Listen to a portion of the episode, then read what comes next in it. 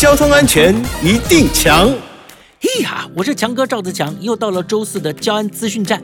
大家都知道，喝酒后呢不能够开车和骑车嘛啊，当然呢也包括不能够骑乘自行车啊、电动自行车、电动辅助自行车等等这一类的慢车。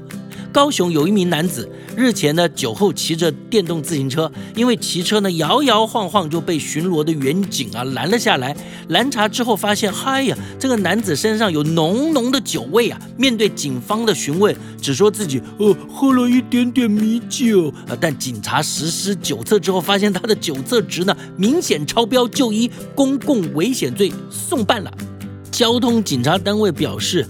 酒驾肇事啊层出不穷，造成悲剧频传，因此会加强酒驾的执法取缔作业。骑乘慢车酒驾上路，驾驶人经拦查检测酒精浓度超标，就会依法处以罚还。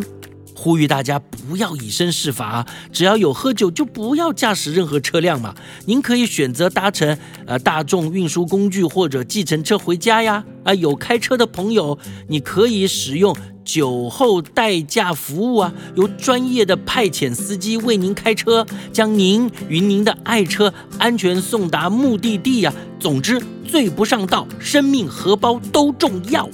以上广告由交通部与公路总局提供。